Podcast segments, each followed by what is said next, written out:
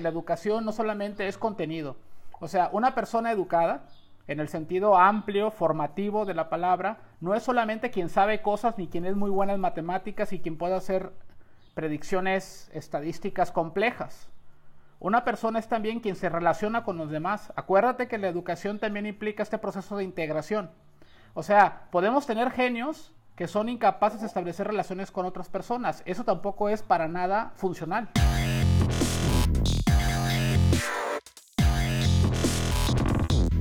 Hola a todos, bienvenidos a Metamorfos. Muchísimas gracias por estar regalándonos su tiempo una vez más. Y en esta ocasión tenemos un invitado muy especial que nos está acompañando en capítulos pasados. Él, pues bueno, ha dedicado su aprendizaje profesional a, a la educación.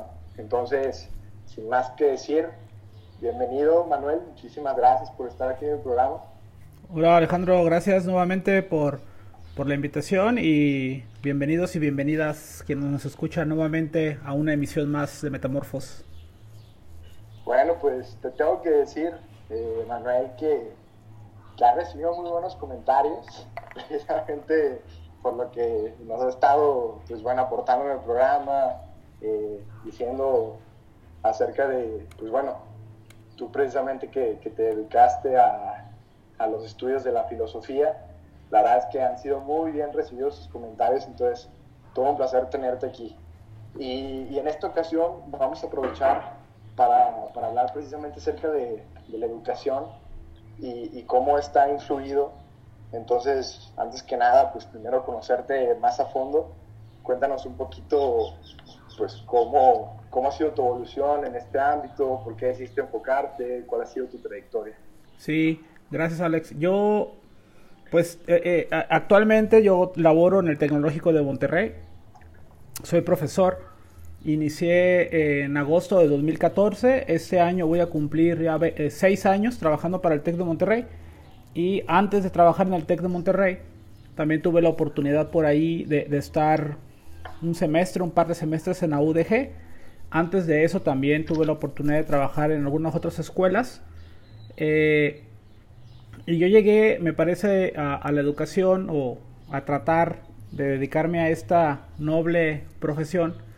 Eh, me parece a mí desde que trabajé en una empresa electrónica, hace ya algunos años, prácticamente cuando yo llegué a vivir aquí a Guadalajara, eh, en el 2005, ya casi 15 años. Y, me di cuenta que trabajando ahí eh, en una empresa electrónica, yo estaba en el área de capacitación. Entonces lo que yo hacía básicamente era enseñarle a otras personas cómo hacer un procedimiento eh, dentro de una planta de producción de manufactura electrónica. Y lo que me di cuenta es que la gente me entendía, que se me hacía sencillo explicar y que eh, me gustaba la dinámica de tratar de mostrarle a alguien a cómo hacer lo que yo sabía hacer. Y me parece que desde ahí eh, me empezó a perfilar y a dar cuenta que pues era bueno comunicando ideas, era bueno para transmitir y que las personas aprendían un poco cuando se los explicaba. Y, y a raíz de eso, me parece a mí que es como cuando empecé a darme cuenta que probablemente la educación o el ser profesor podría ser una buena oportunidad. Y hasta el día de hoy, pues lo hemos intentado. Y, y cuando te diste cuenta acerca de esto, ¿cómo, cómo pensaste que, que el hacer filosofía eh, pudiera servir como tal a, a enseñarla a alumnos como, como lo hace ahorita? Ah, pues yo nunca pensé que me iba a dedicar a dar clases de filosofía. O sea, yo nunca jamás pensé que me iba a dar, dedicar a dar clases en general, ¿no?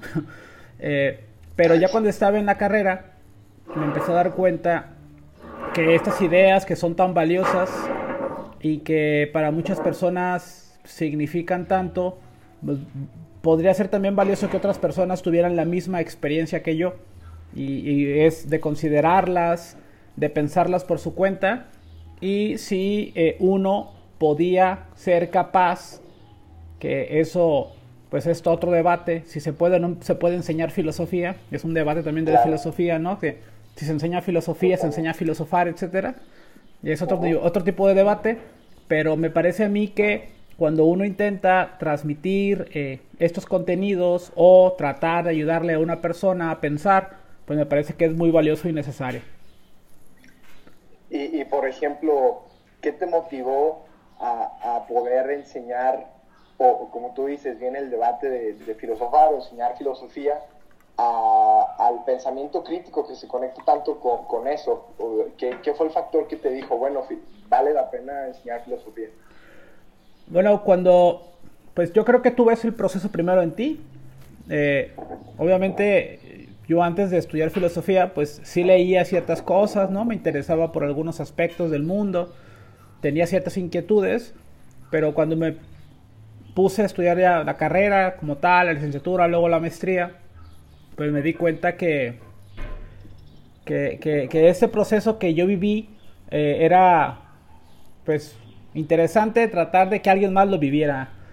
Y en ese sentido, creo que la intención siempre ha sido el tratar de compartir y el tratar de intentar que otras personas que también tienen esos intereses, que les preocupa el mundo, que no se conforman con ciertas cosas que les ofrece la realidad o las explicaciones que ya están dadas y que está buscando nuevas formas de pensar, nuevas formas de entender y nuevas formas de, de compartir, pues creo que, que, era interesante intentar lograr que otras personas también vivieran la experiencia, ¿no? Entonces digamos que el intento fue por ahí. Primero ver que en mí hizo un cambio y que podría valer la pena que otras personas también lo intentaran. Y, vaya que, que, hay una importancia muy grande al, al, hacer, desarrollar ese tipo de pensamiento a personas como, como tú bien lo dices ahorita acerca de cómo interactúan con la realidad eh, pero ¿de qué, ¿de qué forma lo enseñas? O, cómo puedes hacer despertar esa curiosidad en una persona? Eh, ¿O a eso, cómo lo llamas tú? ¿Lo, llamas educación o, qué entiendes por educación tú siendo maestro? Sí, bueno, serían dos preguntas distintas, ¿no? Me, gustaría primero responder la segunda y es la, pregunta de qué es educación o qué es qué creo que es la educación. Hasta el día de hoy, por mi experiencia, por los cursos, por mis lecturas que he tenido, yo he llegado al punto de, tratar de entender en este momento la educación como un proceso social de enseñanza-aprendizaje que tiene por lo menos tres grandes aspectos.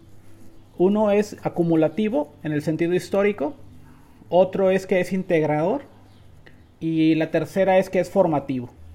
Entonces me gustaría explicar cada uno de los tres, ¿no?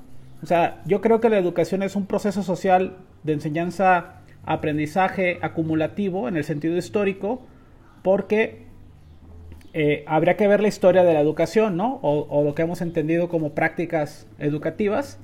Eh, si nosotros nos vamos a la antigüedad, nos vamos a dar cuenta que la educación formaba parte de ciertos círculos, de ciertas élites, eh, la figura del pedagogo, por ejemplo, hablando de pedagogía, la palabra es griega y la idea del pedagogo era una persona que era contratada para eh, acompañar, digamos que la palabra es esa, ¿no? Como acompañar a los niños y a las niñas en conocer lo que hasta en ese momento de la historia se sabía, ¿no?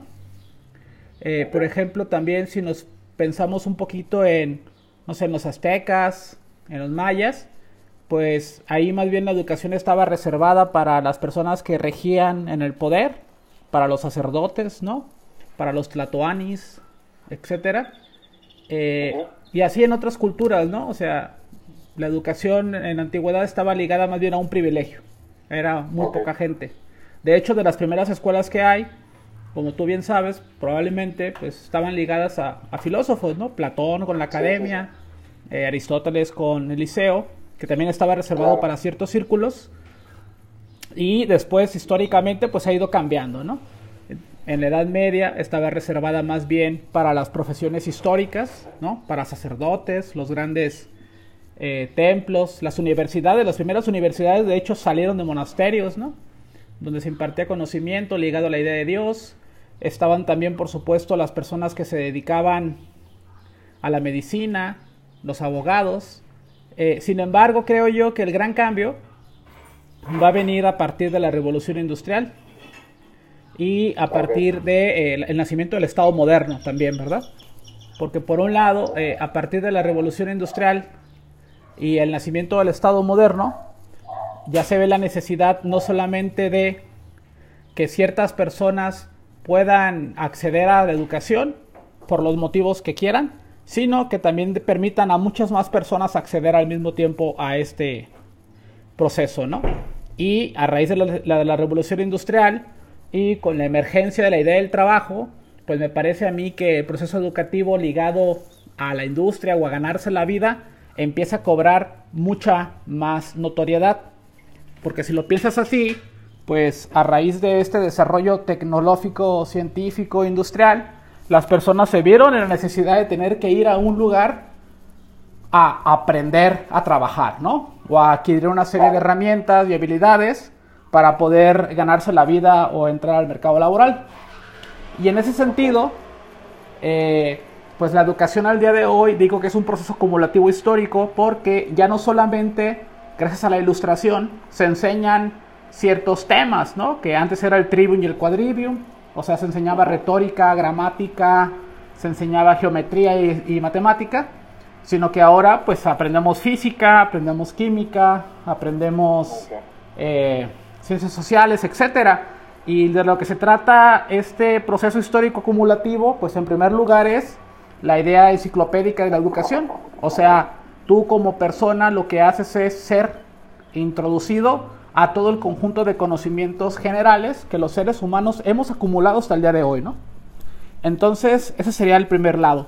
El segundo es que es integrador, en el sentido de que la escuela como tal no solamente enseña contenidos, o sea, no solamente vas a la escuela a aprender matemáticas, física, química, historia, español, literatura, filosofía y lo que quieras, sino que también tiene la función de integrar a los seres humanos en la sociedad, Alejandro porque la escuela es un lugar de socialización, como tú bien lo sabes, seguramente has estado en la escuela, te has dado cuenta que ahí, por ejemplo, se aprende el trabajo en equipo, se aprende la colaboración, también se aprende la competencia, eh, también se aprende eh, las habilidades sociales, pedir favores, dar las gracias, recibir castigos, ¿no? También si te portas mal. Y en ese sentido, la escuela también es un proceso integrador. O sea, la gente se integra a la sociedad a través de un proceso de enseñanza-aprendizaje en el que conviven con otros seres humanos, ¿no? Y en último lugar, la, yo digo que la escuela o la educación es este proceso social, enseñanza-aprendizaje, que tiene un tercer factor y es que es formativo. ¿A qué me refiero con formativo? Que en el conjunto de conocimientos, que ya vimos que es acumulativo y histórico, que nos permiten integrarnos a la sociedad a través de la interacción con otras personas, pues nos va formando una conciencia, nos va formando un tipo de ser humano. Por eso es importantísimo en sociedades como las nuestras, que son democráticas, en teoría, que hay una Secretaría de Estado que se dedica a ello, pues tener mucho cuidado en qué tipo de contenidos se enseñan, cuáles son las reformas pedagógicas, los planes educativos, porque lo que sí es verdad es que la escuela forma tipos de personas. Y depende del tipo de persona que tú quieras formar, pues vas a tener cierto plan educativo. Entonces, para mí eso es la educación. Es un proceso social de enseñanza-aprendizaje acumulativo, integrador e, y también formativo. Claro, y, es precisamente lo que, lo que te quería preguntar. Eh, antes se enseñaba de una manera, o tenían acceso a la educación de una manera privilegiada, como, como ya nos compartiste. Y actualmente, después de la la revolución industrial pues se puede usar para, para otro tipo de fines, como tú bien dijiste, para aprender a trabajar, para aprender a desarrollar eh, actividades sociales.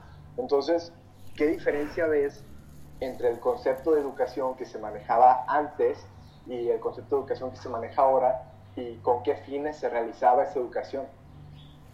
Sí, o sea, yo creo que las sociedades van cambiando, ¿no? Eh, el hecho de que el día de hoy la educación no solamente esté ligada al trabajo, tampoco es la idea, ¿no? Que no solamente se educa para trabajar, se educa para muchas cosas. Porque si se fuera a educar para trabajar, pues habría un montón de carreras que ya no existirían, ¿verdad?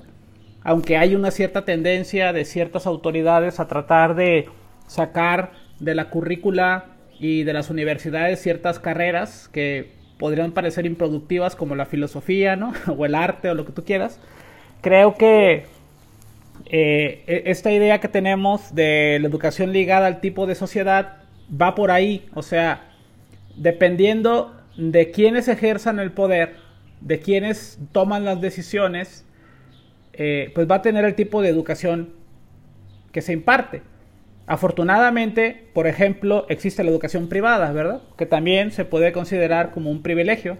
Sin embargo, la educación privada, la, la diferencia que tiene es que digamos que no acata y no asume de forma amplia ni completa los planes educativos que el Estado puede ofrecer. Por eso en la educación privada tienes otro tipo de contenidos, otro tipo de perfil de egreso, de ingreso, etcétera, ¿no? Y que para mucha gente es muy interesante. El tema es que, eh, si bien es importante entender que la gente se educa, sobre todo en una sociedad como la nuestra, para trabajar, eso no significa que solamente me educo para hacerlo, ¿de acuerdo? Sin embargo, sí que es muy importante si una persona pues quiere tener un estilo de vida pues más o menos estándar, ¿no? O sea, se es sabido, es muy conocido que si la gente estudia, tiene más nivel educativo, adquiere más grados académicos, hay una tendencia de que su nivel de vida va a crecer, de que va a estar menos expuesto a la informalidad y en tercer lugar, de que va a tener una mayor movilidad social. Afortunadamente, a través de la educación, muchas personas que de otra manera no hubieran podido salir adelante lo han hecho. Y creo que ese es uno de los grandes valores que tiene la educación. ¿Y, de qué crees o cómo crees que, la educación actúa en el desarrollo de, las sociedades? Ya, una vez hablando de, de, la educación privada y de la educación pública, eh, ¿a qué fines eh, esperamos que la educación esté dirigida? Pues yo creo que la educación tiene un gran fin en la sociedad y es que la educación es muy disruptiva. Es disruptiva en el sentido de que si bien la educación lo que permite de fondo es que los nuevos llegados a la sociedad, o sea, los niños y las niñas, se integran a la sociedad, eh, aprendan cosas comunes a todos, tengamos un sentido común eso no significa que no podamos generar cosas nuevas y tampoco innovar. Y creo que la educación lo que tiene es eso, ¿no? Que permite a los seres humanos pensar alternativas diferentes y dotarlos de herramientas para que desarrollen sus capacidades y la puedan aplicar a aquella cosa que cualquier persona quiera dedicarse, que es lo que llamamos el proyecto de vida, ¿no? Entonces creo que en ese sentido la educación y las sociedades van muy ligadas porque los procesos educativos transforman a las personas y las personas van a transformar sus sociedades. Ahorita se me hizo muy interesante lo que mencionaste acerca de, la innovación o de hacer algo disruptivo para aportar a la sociedad eh, y proponer diferentes maneras de poder, de poder hacer las cosas, ¿no? Eh, tanto económicamente, eh, tanto laboralmente, etc. ¿Qué diferencia encuentras entre la educación y el aprendizaje? Porque como tal, tú recibes cierto tipo de educación como tú bien dijiste ahorita, cierto tipo de modales, de castigos, de recompensas, de pedir favores. Y, claro que en cada universidad el contexto es muy diferente porque tiene miles y miles de enfoques y, partamos de la idea que hay una universidad pública y una universidad privada. Entonces, ¿qué diferencia le encuentras tú a la educación y a que verdaderamente eh, se genere un pensamiento crítico o un aprendizaje, una nueva manera de, de proponer las cosas? Sí, eh, bueno, son dos procesos, ¿no? Eh, el proceso de enseñanza y el proceso de aprendizaje. Esto, pues, es un debate, de hecho es hasta filosófico, porque hay una, hay teorías, ¿no? Que sostienen, y de hecho creo que ya es lo que más se sabe, que una cosa es el aprendizaje y otra cosa es la enseñanza, y no necesariamente se ligan, ¿eh? eh ¿Por qué? Porque el proceso de enseñanza es se da a partir de quien ejerce la docencia, ¿no? Del maestro, la maestra, con sus intenciones, con sus planes, con sus diseños, con sus tareas, las actividades. Y por otro lado está el proceso de aprendizaje, y el proceso de aprendizaje parece ser más bien que le corresponde a la persona que recibe esa, esa información, que sería el estudiante, ¿no? O el alumno. Y el proceso de enseñanza-aprendizaje parece ser que son dos cosas que, no, que se relacionan, pero que son abismalmente opuestas. Eh, ¿Por qué? Porque, por ejemplo, yo puedo tener la mejor de las intenciones, tener un gran diseño, tener una actividad muy bien estructurada, con objetivos claros, teniendo bien definidas mis competencias, eh, dando las instrucciones y resulta que la persona que me escucha no aprende nada, o sea, no, no, no, no tiene un proceso de aprendizaje que se puede deber a muchos factores, ¿no? Eh, primer lugar, el, el, hecho de que una persona no aprenda nada, pues puede ser un asunto biológico de entrada. Es decir, que químicamente, cerebralmente, hay una incapacidad en su cerebro por hacer conexiones neuronales o en un desequilibrio químico. O sea, la persona no aprende porque tiene un problema cerebral, una enfermedad. Ahora, si no ese es el caso, eh, que una persona tenga algún trastorno o un proceso de, no sé, le llaman esos trastornos de ansiedad o, perdón, esos trastornos más bien como de aprendizaje, o sea, la persona no aprende por razones químicas cerebrales, pues puede haber otras razones, ¿no? Que serían, por ejemplo, emocionales, o sea, que un niño, una niña, o un joven, o un estudiante, un adolescente no aprende porque se siente mal, porque no quiere estar ahí, porque no ve que no le interesa. Y en tercer lugar, puede ser un proceso que no aprendo nada porque no entiendo lo que dice el profesor. Que esos son, creo, los problemas más comunes, ¿verdad? Eh, y creo que el problema es no es que no, no es que el profesor no esté dando bien la clase, no es que no se haya preparado. Lo que creo que es un problema de comunicación. Y es un problema de comunicación porque así como la enseñanza y el aprendizaje son cosas diferentes, pues también el platicar, el hablar y el proceso comunicativo entre el oyente y el que me escucha es un proceso muy diverso, ¿estás de acuerdo? Yo puedo estar hablando aquí frente a ti y frente a quien me escucha y puede que no esté entendiendo nada de lo que diga. O sea, puede ser por varias razones. Uno sería el idioma y estamos hablando español. Quizás si me escuchara alguien que habla chino o que habla holandés o que habla alemán, no me escuche, no me entienda porque todos los sonidos estarían desarticulados. Pero si es español, entonces significa que probablemente hay un estilo de conversación, un estilo de eh, cómo yo me han educado o cómo yo he ido aprendiendo, ¿no? A hablar, a entender, a procesar información, a relacionar conceptos, a abstraer, que son habilidades filosóficas de cierta manera, que van a impactar de manera directa en la forma en la cual una persona entiende una información que se le da. Entonces yo creo que el problema de enseñanza-aprendizaje de fondo es un problema de comunicación, o sea, de saber entender y tratar de comprender y establecer una serie de mecanismos diversos para que una persona reciba un mensaje de manera diversa. O sea, puede ser de diferentes maneras, que son los famosos estilos de aprendizaje, ¿no? O sea, la idea de los estilos de aprendizaje es que las personas podemos tener una relación con el aprendizaje más de tipo kinestésico, que nos ayuda de hacer cosas, que somos más manuales, más prácticos, otras personas son más visuales, otras personas más auditivas, etcétera, ¿no? Entonces creo que por ahí va la clave, ¿no? En tratar de encontrar estímulos diversos para que una persona que se le complique cierta manera de aprender pueda entenderlo en otro canal.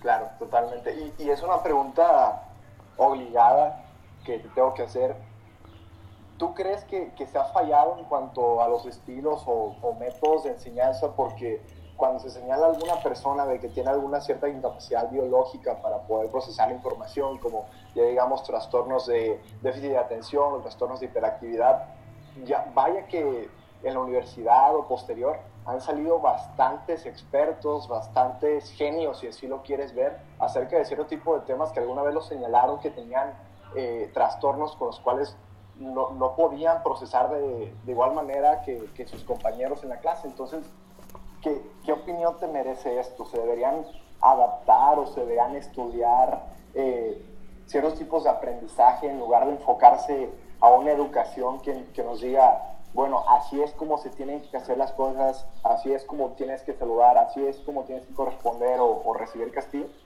Sí, eh, bueno, la idea de los genios con trastornos es muy interesante, ¿no? Porque lo que nos permite ver es obviamente que hay personas que su, cerebro funciona de una manera diferente a la que otro cerebro funciona, que es el estándar, ¿no?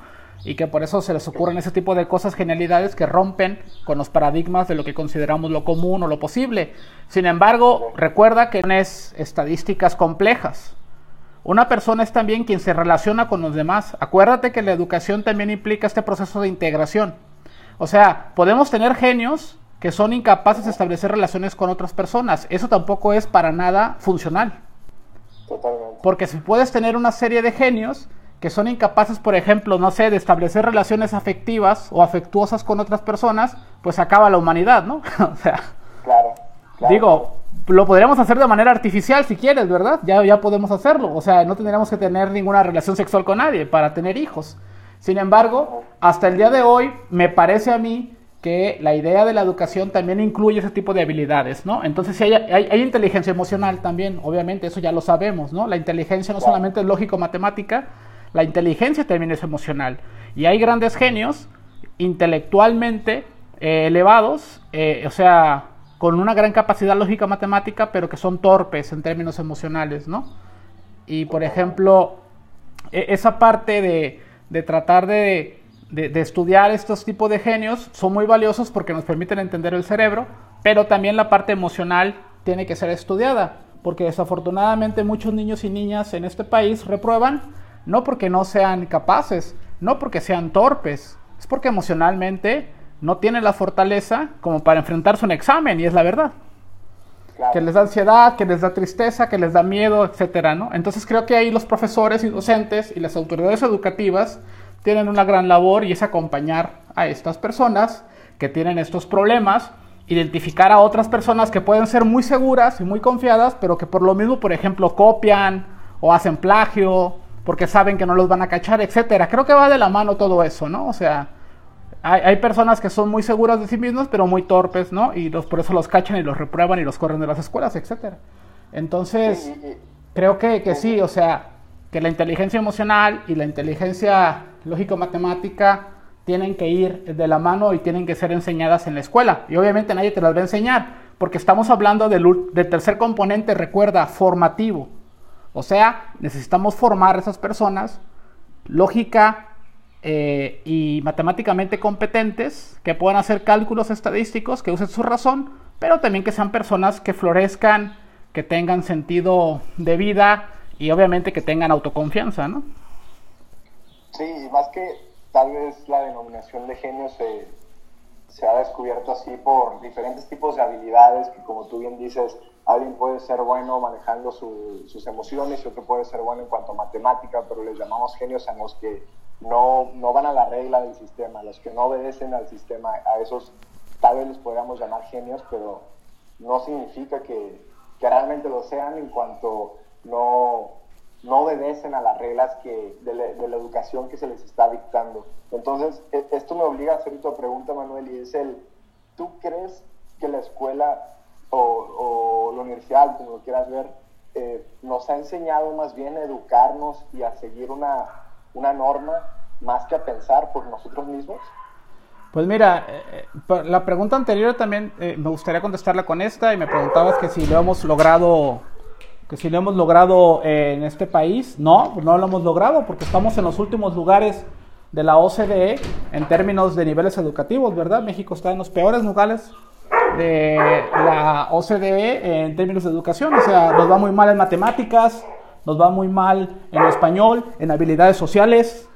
Y en ese sentido creo que hay una gran tarea por delante que tenemos nosotros aquí en, este país para poder sacar eh, pues mejores notas ¿no? y poder elevar ese nivel de, en, términos internacionales. Pero eh, pues también me parece a mí que eh, el hecho de que tengamos esos niveles tan bajos en términos de matemáticas, en términos obviamente de, literatura o de español, pues va ligado al tema del pensar, ¿no? O sea, si la gente no es buena para hacer sumas, restas, operaciones básicas y es incapaz de leer un texto y comprenderlo, pues no va a pensar nada, ¿no? Y el hecho de que eh, sea tan mal el nivel educativo va a implicar que la sociedad en su conjunto pues tiene los niveles que tiene, ¿no? Claro, y, es otra pregunta que te quiero hacer. Eh, en torno a los métodos de enseñanza, ¿quién piensas que, está fallando? Si, es el alumno que, saca una, baja calificación en todos estos exámenes y, parámetros, o si son los mismos métodos de enseñanza que, siguen ya obsoletos. Sí, bueno, pues creo que fallamos todos en ese sentido porque, o sea, no, no hay un solo responsable, hay una responsabilidad compartida. Obviamente creo que quien tiene más responsabilidad es la institución educativa y los maestros, porque digamos que los obligados a tratar de hacerlo mejor y sacar adelante a la sociedad, pues son los profesores. Los alumnos probablemente no quieran estar ahí, Porque, sí, o sea, el tema de la escuela es que es una cosa obligada y mucha gente no le gusta ir a la escuela porque no lo ve necesario, porque precisamente gracias a estos genios, ¿no? que existen, que nos muestran que, pues, si pones un negocio o si te juntas con unos cuates y haces una plataforma de red social para que la gente se conozca y liga y comparta sus ideas, pues se va a hacer millonaria, ¿no? O si conoces a alguien que se le ocurre una idea millonaria de vender un servicio en el cual no uses tu carro, sino que contrates un por renta, por kilómetro un auto, pues ya tienes un Uber. O a otro güey se le ocurrió de repente que no tenías que rentar más hoteles porque eran carísimos, sino que podías ir a la casa de alguien y te ahorrabas todos los impuestos y era como más trato directo, pues tienes que salir en B&B. Y la idea es esa, ¿no? Que una gran idea te puede cambiar la vida ser millonario. El problema es que no hay capacidad para que todo el mundo haga eso. O sea, no hay capacidad para que todo el mundo sea empresario y emprendedor. Va a necesitar otro tipo de liderazgos en otro sentido, ¿no? Y desafortunadamente va a haber personas que también va a requerirse que hagan trabajos básicos para los cuales no necesitan tanta capacitación, pues, ¿no? Sin embargo, sí que es verdad que en este país, que es de producción y de servicios, pues sí se requiere niveles educativos. Y en ese sentido, creo yo que la gran responsabilidad la tenemos los docentes y las instituciones educativas, porque los alumnos están ahí para entender que eso que es importante para ti como docente y como país, te resulta interesante a ti. Ese es el reto. Porque para los alumnos no es importante ir a la escuela. Saben que es por obligación. Ya cuando estás en, profesional o en carrera, más o menos dices, ay, güey, creo que sí es porque quiero estar aquí, ¿verdad? Pero la educación básica, la educación básica es un martirio porque no entiendes por qué estás ahí. Y hay que tratar poco a poco de irte introduciendo en algo que tú lo sientas más ligado a la realidad. Ese es el gran fracaso de la educación que tenemos al día de hoy, creo yo, que muchos de los contenidos no están ligados a algo real. Sí, y, también mencionaste algo muy interesante acerca de estas plataformas y el emprendimiento. Fíjate que yo estoy con un punto de vista diferente acerca de eso porque, por ejemplo, ¿alguien está interesado en ir a la escuela para ser millonario? No, no, tienes que ir, no tienes que ir a la escuela para ser millonario para empezar. Exactamente, exactamente. El, el sistema puede funcionar por sí mismo para que tú con una gran idea aportes y, te hagas millonario, pero entonces, ¿por, ¿por qué razón estás yendo a la escuela? Parece ser que eh, muchos lo ven por esa misma razón, de que voy a la escuela para tener una gran educación y tener acceso a, a bueno, un, gran nivel adquisitivo, pero tal vez deberíamos enseñar que ese no es el fin, sino que el aprendizaje por sí mismo es placentero, el saber, el investigar eh, y el dominar alguna, alguna materia en sí. Eh, y creo que es algo en que tal vez no hemos hecho la, la diferencia que, que, pues bueno, muchos dicen, es que para qué voy a la escuela si puedo ser millonario de otra forma. Es que el fin de ir a la escuela no es que seas millonario. Sí, o sea, si tú quieres ser millonario, pues mejor deja de ir a la escuela y ponte a hacer lo que tienes que hacer para, para hacerte millonario, ¿no? Que es aprender a hacer negocios. Y eso lo puedes hacer de otra manera, ¿no? Leyendo, encontrándote un gurú, un coach, lo que sea, ¿no? Y puedes hacerla grande. O sea, la escuela no es para hacerte rico. Si bien en la escuela puedes conocer a mucha gente que te puede ayudar a hacerte rico, ¿no? Recuerda que la escuela, además de enseñarnos cosas, también es un lugar de relaciones. O sea, es integradora. Ahí conoces mucha gente.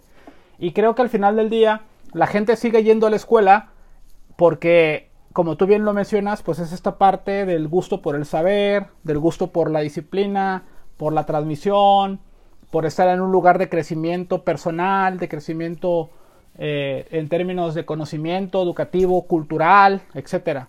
Y obviamente mucha gente, como lo dije, va a la escuela porque es una forma de salir adelante en términos sociales, ¿no?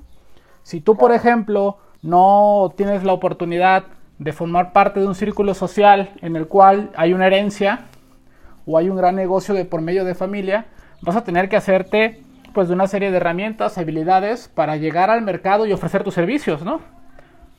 Y por eso vas a la escuela. Obviamente, para hacerse millonario no tienes que ir a la escuela.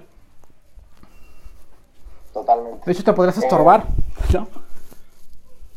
Ahora, yo, como testimonio he escuchado a bastantes personas que dicen, bueno, es que a mí no me gusta la escuela, ya estoy hablando en términos de, universidad, porque pienso que, que yo tengo la capacidad de al leer un libro, de al investigar por mi propia cuenta, pensar por mí mismo, que bueno, eso lo pongo entre, comillas porque realmente tienes influencia de varias personas que, que, son los autores, pero a lo que se refiere esto es de que te tratan de, de implementar algún sistema educativo conforme a la filosofía que, que maneja eh, esa universidad y a, ciertos, y a ciertos fines a los que quieren que vayas. Entonces, eh, creo que es la controversia de hoy en día con todas las tecnologías que se ven, porque ya puedes acceder a, Coursera y tomar cursos de Harvard y, y direccionar según este, quieras tus aprendizajes, según tu deseo.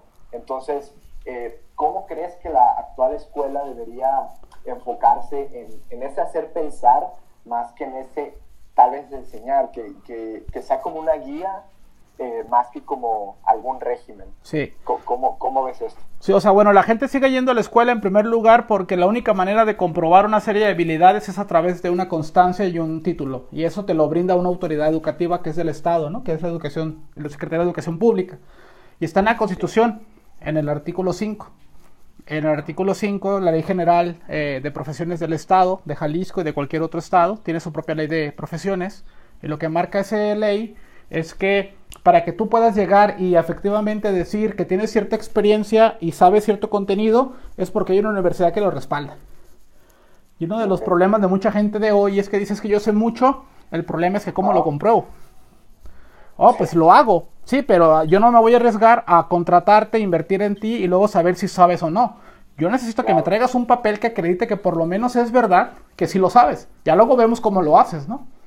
Y por eso la gente sigue yendo a la escuela, ¿no? Porque es una garantía. si no, vamos y compramos títulos falsos, ¿no? Es bien sencillo. Te vas allá a México DF, compras un título falso y te pones a trabajar. El problema es que no hay garantía por parte del Estado, ¿no? En ese sentido. Y por otro lado, me parece a mí que, eh, pues si bien se requiere esa garantía, lo que podemos hacer las escuelas para tratar de que eso sea más interesante, más atrayente eh, y mucho más significante para la gente, es tratar de empezar a vincular los contenidos con la realidad, ¿no? Empezar a trabajar bajo problemas, empezar a trabajar bajo proyectos, y cuando una persona trabaja bajo proyectos con problemas reales, no hipotéticos supuestos, sino problemas reales del mundo concreto, eh, la gente se engancha, ¿no? Porque entiende que lo que está aprendiendo le sirve pues para solucionar cosas, que van desde cosas muy básicas, que puede ser, pues no sé, cómo cambiar una bombilla, hasta cómo hacer un buen argumento y cómo transformar la energía que consumimos las personas, ¿no? A través de la energía solar. ¿Y, y crees que la educación se ha convertido en un commodity? Pues no, o sea, sí que tiene que ver esta idea de que casi casi como a la medida, ¿no? O sea, qué es lo que quieres si te hacemos un plan específico. Sin embargo, sí que es verdad que es un privilegio, eso sí es net. O yo sí creo que es un privilegio, no de ciertas clases. A lo que voy es que en México el promedio de educación es de nueve años. O sea, en México estamos en tercero de secundaria. Así es que estar en universidad ya es un privilegio. Tener una maestría, olvídate, un doctorado es el 1 o 2% de la población. Y en ese sentido, creo yo que lo que hay que revisar es si los contenidos educativos que están expresados en los planes y programas de estudio, pues sí significan un desafío en primer lugar para los docentes, o sea, si están bien capacitados, también, eso es importantísimo, por eso hay una ley eh, de profesiones, por eso hay una ley general de educación. Creo yo que para que no se vuelva esta idea del servicio nada más, pues implicaría que las autoridades educativas pues pongan mucho de su parte, que incluyan expertos en temas educativos y que no sea solamente político, y que no se vuelva un asunto de tratar de darlo a la carta, ¿no? O sea, tampoco las escuelas privadas tienen ese fin, me parece a mí, aunque existen un montón que sí son así. Es como que, ¿qué quieres? Y dime y te lo hago. Y casi, casi como que pagas y pasas, ¿no? Y en ese sentido creo que sí, muchas escuelas, públicas y privadas, pues tienen mucho que replantear y pensar. Sí, y precisamente te hago esta pregunta porque hablando de que el papelito, el documento, se ha convertido en un commodity, en torno a comprobar que tú sí tienes estas habilidades, pero quién sabe y sepas eh, saber hacer el trabajo que te están pidiendo que hagas. O, o, también, si tú no tienes acceso a una educación privada, pues ya existen otro tipo de universidades que te pueden dar esa educación privada por dos mil pesos. Si tú no entras, tal vez eh, tienes acceso al, al TEC de Monterrey, al UP, al ITESO, etc. Hay otro tipo de universidades que, que te pueden cobrar 2.000, 1.500 pesos al mes y son privadas que te pueden dar acceso a ese tipo de educación. Sí. Eh, o si tú también no puedes entrar al ODG, ellos te lo ofrecen. Entonces, sí, es sí, por sí. eso que me, que me esa pregunta. Sí, de acuerdo. Y yo creo que ahí la autoridad tiene que hacerse responsable porque para que esas, esas empresas funcionen tiene que haber un permiso, ¿estás de acuerdo? Y si hay un permiso es porque en teoría cumple con acreditar una serie básica de procesos, de contenidos, de herramientas y documentos que le harían eso, ¿no? O sea, ser una institución educativa. Y creo que ahí la autoridad debería de estar revisando muy a detalle a quién le está dando el permiso para que la educación no se vuelva pues una mercancía, ¿no? Como dices. Ahora que hablamos ya un poquito, pusimos en contexto a las personas que nos están escuchando acerca de la educación, eh, de forma personal, ¿con base a qué crees que se tendrían que, modificar o, o hacer los métodos de enseñanza eh, actualmente? Con los problemas que, que vivimos como sociedad, con los retos que tenemos, eh, con las nuevas propuestas ante, ante las problemáticas que, que nos están surgiendo. Personalmente, ¿cómo crees que debería evolucionar la, la educación? Sí, pues hay un montón de técnicas didácticas, ¿no? A mí se me ocurre el aprendizaje basado en proyectos, el aprendizaje servicio, el aprendizaje basado en retos, etcétera, que son estas formas en las cuales eh, profesores y estudiantes se involucran en una problemática real, concreta, como puede ser uno de los 17 objetivos de la Agenda de Desarrollo Sostenible de las Naciones Unidas, como es el hambre, como es la salud, la equidad de género, cambio climático, uso de energías renovables, cuidar el agua, cuidar los ecosistemas, etcétera, que son problemas reales que implican conocimiento, ¿sí? Que implica saber estadística, que implica saber de física, saber de ciudadanía, saber de biología, saber de literatura y las habilidades básicas que nos ayudan a resolverlos. Entonces creo que para mí el futuro de la educación, para ser más significativa y para que tenga un poco más de impacto en los estudiantes, debería estar ligada a ese tipo de metodologías que implican estar en contacto con la realidad, con las personas y resolver problemas juntos. Bueno, Manuel, pues muchísimas gracias por, por tu participación el día de hoy.